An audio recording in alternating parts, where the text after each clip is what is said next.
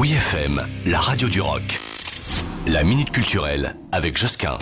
Tiens, il y a un lieu dont on entend souvent parler sans oser y aller parce qu'en en fait on croit que ce n'est pas pour nous.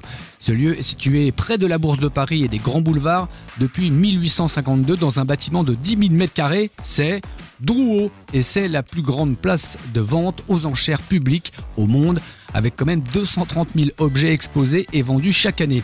Les produits mis en vente aux enchères sont très divers. On y retrouve aussi bien des bijoux, meubles, objets d'art, tableaux anciens et contemporains, vins et spiritueux, mode, luminaires, argenterie et bien plus encore. Et cela, il faut le préciser, à des prix de vente souvent accessibles à tous. Il est même possible de voir les objets lors d'expositions publiques sans s'inscrire aux ventes. Et si vous avez un coup de cœur, une pièce d'identité et un apport, et puis vous voilà lancé comme ça dans l'arène. Faut aller au moins le visiter. C'est l'hôtel Drouot, 9 rue Drouot, dans le 9e à Paris. Le tarif, c'est gratuit. Enfin, le tarif pour entrer. Après, si vous achetez.